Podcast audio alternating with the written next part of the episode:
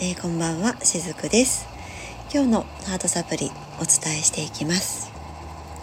えー、もう1月も半ばを過ぎましたね。気づいたら今日は1月の16日ですね。昨日1月15日は、えーえー、私はですね日中のうちにまだ実は行けていなかった、えー、どうしてもね、え参拝させていただきたかった、え神社がありましたのでそちらの方に日中行ってまいりました。やっぱりねいいですね。あのこれはね私のブログやなんかでも時々登場するところではあります、えー、宇佐神宮宗像大社。のこの2社が私は、えー、大好きなところでしてね。心がほっとするっていう、まあ、そういった場所だったりします。はい、えー、皆さんもですねあっという間のこの1月の月の流れ感じていらっしゃる方もいるのではないでしょうか。ね、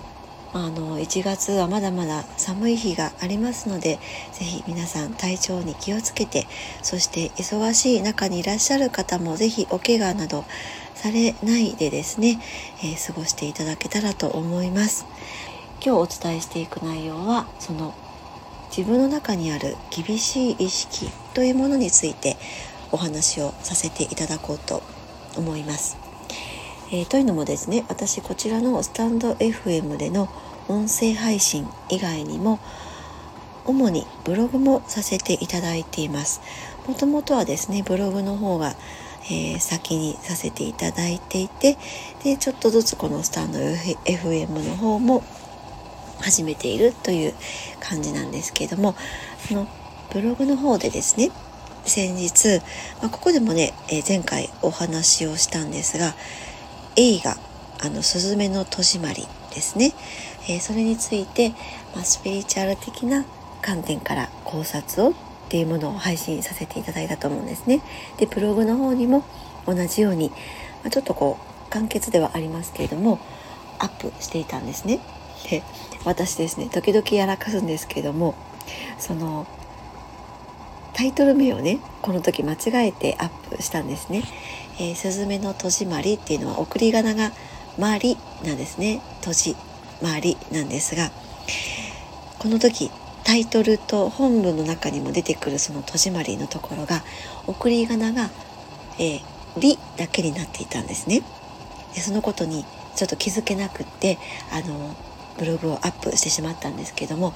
えー、それをねご覧になったとある読者読者さんっていうかその時初めて通りすがりの方だったみたいなんですけれどもあの違ってますよっていうことでね指摘していただいたんですね。でこれですねあのこの指摘していただいたことがどうのこうのっていうことではなくってずっとずっと昔の私だったらこういったこの指摘をしていただいた時にすごくね傷ついていた過去があります。でね、まあ、そういったその誰かからこれあなた間違ってるよって言って、まあ、それが例えばこう職場においてよくねそういったことって言われるフレーズかなと思うんですけれどもそういった人からのこう何気ない訂正のね意味が含まれた言葉を言われた時に何かこうあ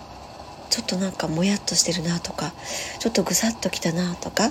えー、過去の私のようにね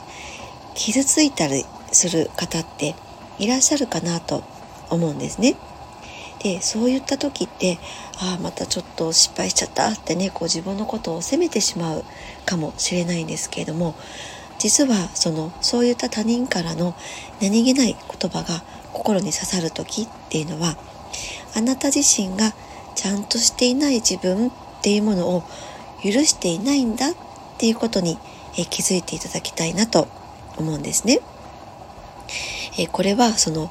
できる自分っていうそれだけを OK というものにしていると間違っていたイコール自分がダメだったんだっていうふうにもうね無意識のところで自分がそういうふうに誤って捉えてしまうんですね。であの過去の私も本当にこのパターンでした。何かこう間違いをね指摘されるとあ私ってダメな人間なんだ。ってねすごくそんな風に思ってしまっていたんですね。えー、でもね実際はその人間なので間違うことって誰にでもあってですね。人生にその一度も間違ったことのない人っていないと思うんです。うっかりミスもぼんやりなミスもいろんな間違いをするのが人間だと思うんですよね。だからこれ間違ってたよっていう他人からのそういった言葉っていうのはあなたの本質とかその存在価値を批判しているわけではなくってただそこにエラーがあることを発見してもらっただけなんですよね、えー、こんな言葉で傷ついてしまう時は実はその内側にあなたの内側に自分に厳しい意識がそこにあるのだっていうことを知っていただきたいなと思うんです。もう本当にねみんな人間ですのでヒューマンエラーがある自分をまずは許してあげてほしいなと思うんです。こういったヒューマンエラーっていうのは誰にでもあるものですけれどももしあなたの周りにその他人のミスに厳しい人がいるのであれば実はその人自身も自分自身に非常にね厳しい人だったりします。これはその自分のエラー間違いも許さないからこそ人の間違いも許せなかったりするんですね。でもこのような人ほど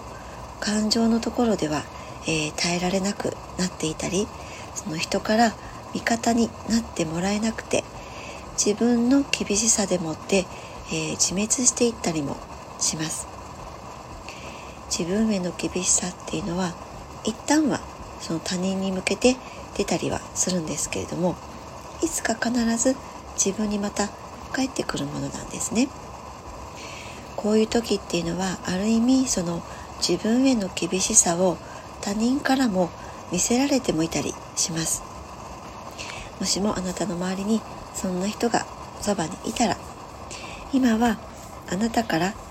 自分への厳しさを外す時がやってきたのだというふうに捉えていただけたらいいと思います。はい。ということで今日のメッセージはいかがでしたでしょうか？新しい年に切り替わってですねいろいろとまあ、やり残したことが去年のねやり残したことがあって今それに取り掛かっていてなんかこうそれがうまく進まなくってその時に周りの誰かに、えー、それをね指摘されてしまったりとか、えー、そういったことに環境にいらっしゃる方もいるかもしれないです。でそういうふうにこう忙しく頑張ってるのに指摘されてしまうと落ち込むこともねあったりするかもしれないですね。でもそういう時こそ今日のお話の中でさせていただいたように実は自分自身に対して自分がそのダメ出しをねしてしまっているのだ。そしてそれを周りの人があなた今そんな風に自分自身のことを、えー、責めたりしていないってダメ出しをして自分のことをこう自虐していないかなっていうところを教えてくれているのだ。っていうことをね、えー、気づいていただけたらと思って今日はこういったお話をさせていただきました、えー、そしてその他人からの指摘っていうのは決してあなた自身のことを何か否定していたりとか本質的なところを批判しているっていうことではないのだっていうことをぜひ、えー、知っていただけたらと思います。はい。今日のメッセージはいかがでしたでしょうか？今日も最後までお付き合いくださりありがとうございました。しずくでした。